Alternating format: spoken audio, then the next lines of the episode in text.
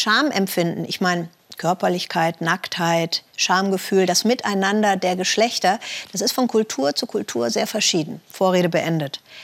In Japan spricht Mann nicht und erst recht nicht Frau deutlich und öffentlich über Sex. Das ist so eine Art Sexlosigkeit. Das macht den Aufklärungsunterricht in der Schule zu einer echten Herausforderung, hat Uwe Schwering herausgefunden. Wie soll man über etwas reden, wenn man nicht darüber reden darf? Kein normaler Unterricht heute in der Konan Mittelschule Tokio. Sexualkunde schmückt den Stundenplan. Im Land der rückständigsten Sexualaufklärung unter allen Industriestaaten steigt die Erregung. Oder auch nicht. Stattdessen intellektuelle Selbstbefruchtung. Männlein hier, Weiblein da und von den Eltern kaum Anleitung. Zu Hause kann ich nicht darüber sprechen. Ich habe auch keine älteren Geschwister. Im Unterricht gehen wir auf gewisse Themen nicht so tief ein, aber im Internet, da gibt es ja viele Seiten mit Altersbeschränkungen. Die kann man oft umgehen und dann schauen wir es uns an.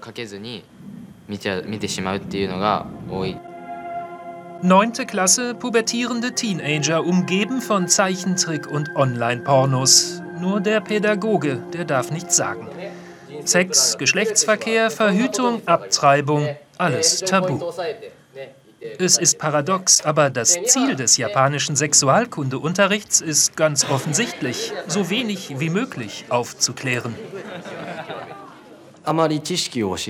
Man fürchtet, dass zu viel Wissen zu einem Anstieg ungewollter Schwangerschaften führt. Aber viele Mädchen erleben diese erst wegen falscher Informationen. Solange Sexualität in der Familie nicht richtig besprochen wird, hielte ich es für die Aufgabe der Schulen, über das Thema aufzuklären. Darf der Lehrer aber nicht, also entsteht ein Vakuum. Das füllen Exhibitionisten, falsch benutzte Kondome, Abtreibungen, Chlamydien, Syphilis. Damit ihren Kindern das nicht passiert, sitzen diese Mütter im Workshop von Nami Nojima. Die Ex-Krankenschwester geht gnadenlos unter die Gürtellinie. Wie sag ich's meinem Kind, wenn das permanent an sich rumspielt oder mit zehn schon dauernd Pornos guckt? Wie nur im Land der institutionalisierten Scham. Viele Mütter haben Probleme darüber zu sprechen. Sie haben es ja als Kind auch selbst nie erlebt. Zwanglose Atmosphäre, spielerisch Hemmungen abbauen, an Selbstsicherheit gewinnen. Nojima therapiert gewissermaßen erstmal die Eltern, bevor die sich um ihre Kinder kümmern. Ich wusste nichts. Als ich zum ersten Mal meine Regel bekam, dachte ich einmal und es ist vorbei. Traditionell kochte meine Familie dann aus dem Anlass roten Reis. Ich kapierte gar nicht, was los war. Japan war nicht immer so prüde. Siehe Shunga, die alten Erotikgemälde. Mann und Frau in Lust und Liebe vereint, ganz offen und wenig monogam. Das ändert sich erst gegen Ende des 19. Jahrhunderts. Der Westen und das Christentum bringen auch das Bewusstsein der Sünde mit. Vorbei, der Spaß. Frau Professor Hashimoto kennt und besitzt jedes Aufklärungsbuch zwischen hier und Helsinki. Japan war auf einem guten Weg bis, ja, bis zur Ankunft eines Moralapostels. Das Sexualkunde-Bashing begann Anfang der 2000er. In den USA übernahm die Regierung Bush. Und das wirkte sich auch auf die Erziehung in der Sexualmoral aus. Denn vieles wurde auch in Japan übernommen.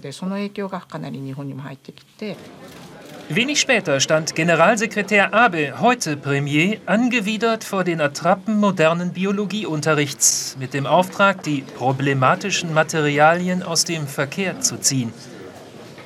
Der Coitus Interruptus in Sachen japanischer Aufklärung war perfekt.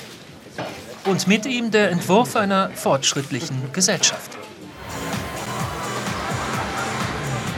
Ein Besuch in den einschlägigen Vierteln Tokios mit Sexualkundlerin Nojima zeigt, Mädchen existieren hier nur als männliche Projektionsfläche, jung, willig, stets üppig ausgestattet.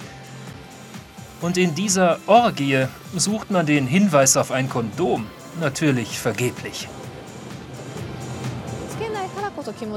Ohne gilt in Japan als normal, das ist fest verankert.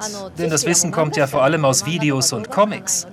Die meisten Kinder glauben, schwanger, das kann mir nicht passieren, egal wie oft ich Sex habe. Oder eine Geschlechtskrankheit bekomme ich schon nicht. Dank des Workshops und des anschaulichen Kartenspiels von Frau Nojima fällt Asako Ushiyama die Sexualaufklärung ihrer Tochter nun deutlich leichter. Und die ist nun besser vorbereitet auf den Übergang vom Kind zur Frau. Das stimmt, in der Schule nehmen wir das nicht durch. Aber es ist besser, das zu lernen, das habe ich jetzt verstanden. Denn wenn ich lerne, wie ein Kind entsteht, dann weiß ich auch, wie ich ein Kind bekomme. Die Zehnjährige hat sie jetzt, die Orientierung, auf die so viele andere noch warten. Denn es geht ja nicht nur um Sex zwischen Mann und Frau, es geht auch um Gefühle. Ich fände es wichtig, mehr über die Dinge zu wissen, die man nur als Frau erlebt. Wie wird sie schwanger und was passiert danach? Auch die Schmerzen. Das wäre wichtig, um das andere Geschlecht besser zu verstehen und mehr Sympathie füreinander zu entwickeln. Sympathie. Schwierig in einem Klima der Verklemmtheit, in dem Kinder sich nicht trauen zu fragen, Eltern nichts sagen und die Schulen dafür sorgen, dass es so bleibt. Dabei geht es hier, diese Mütter haben es begriffen, doch nur um die natürlichste Sache der Welt.